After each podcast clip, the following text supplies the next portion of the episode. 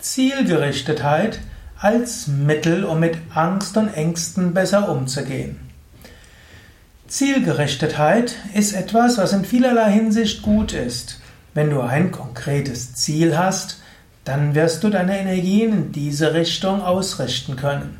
Es ist oft gut zu überlegen, was ist mein Ziel. Wenn du nämlich ein klares Ziel vor Augen hast, dann wirst du dich auch von kleineren und größeren Ängsten nicht beeinflussen lassen. Angst und Ängste, Lampenfieber, Aufgeregtheit, Nervosität ist etwas ganz Natürliches, gehört zum Leben dazu. Aber du brauchst dich nicht davon beherrschen zu lassen. Und so hilft es, wenn du dir öfters bewusst bist, ja, das ist mein Ziel. Wenn du diese Zielgerichtetheit hast, dann kannst du öfters überlegen, vor dem Hintergrund meines Zieles, was müsste ich tun? Angenommen, du hast etwas, äh, ja, du hast etwas Ängste vor hm, Menschen zu sprechen, aber du hast das Ziel, die Bevölkerung aufzurütteln, weil in deinem Stadtteil soll irgendwo der örtliche Schlachthof irgendwie vergrößert werden. Ah, und du willst das verhindern. Du hast irgendwo gewisse Ängste, dass manche Nachbarn das nicht gut finden mögen und wie, wie sollen die Leute denken und du hast das bisher noch so viel gesprochen. Wenn du diese Zielgerichtetheit hast, dann bist du bereit, das zu machen. Und du, es gibt ja einen, einen Psychologen, Psychotherapeuten nach dem Zweiten Weltkrieg, Viktor Frankl, der hat mal gesagt, Menschen sind bestrebt, ein sinnvolles Leben zu führen. Wenn Menschen wissen, wofür, sind sie bereit für nahezu alles. In diesem Sinne ist es gut, dir deine Ziele bewusst zu machen. Und dann kannst du dir überlegen, vor dem Hintergrund meiner Ziele, was wäre ein richtiges Verhalten? Oder angenommen, du hast irgendwie den tiefen Wunsch, ein Yoga-Zentrum aufzumachen.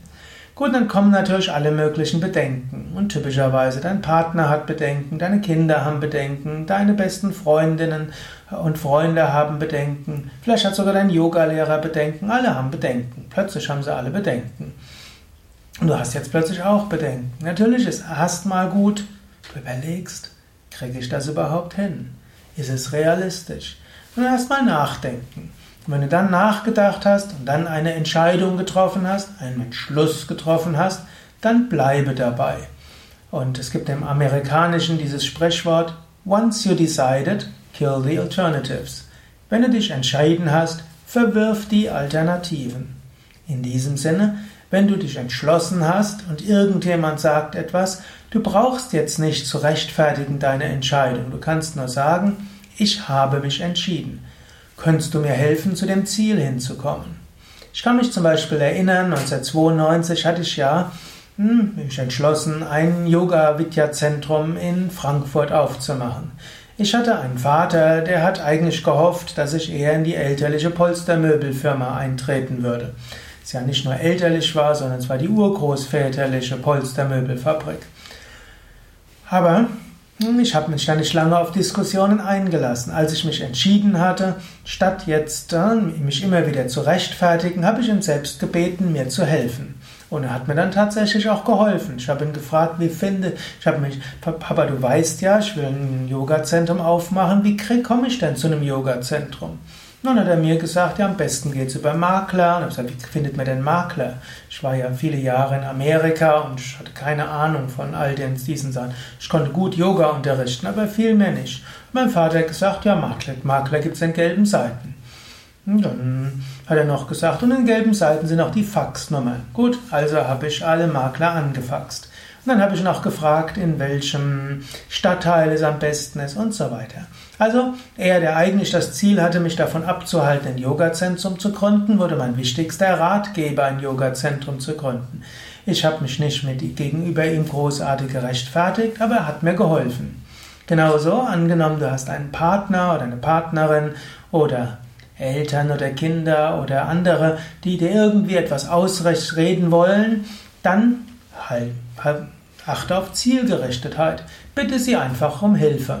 Wenn jemand eine Internetseite erstellen kann, frag, könntest du mir mit den Internetseiten helfen?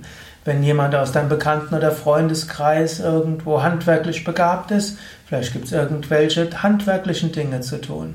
Zielgerichtetheit, zieh die anderen auch mit ein.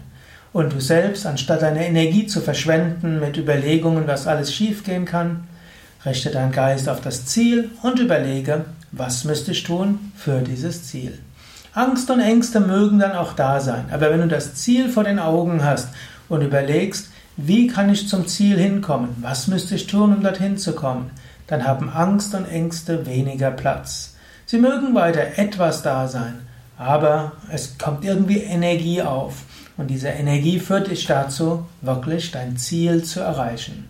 In diesem Sinne, Zielgerichtetheit ist eine gute Hilfe, um mit Angst und Ängsten umzugehen. Anstatt deinen, Angst, deinen Ängsten zu folgen und deine Nervosität und ständig überlegen, habe ich mich richtig entschieden, wenn du dich entschieden hast, verwirf die Alternativen. Überlege, wie komme ich zu diesem Ziel hin.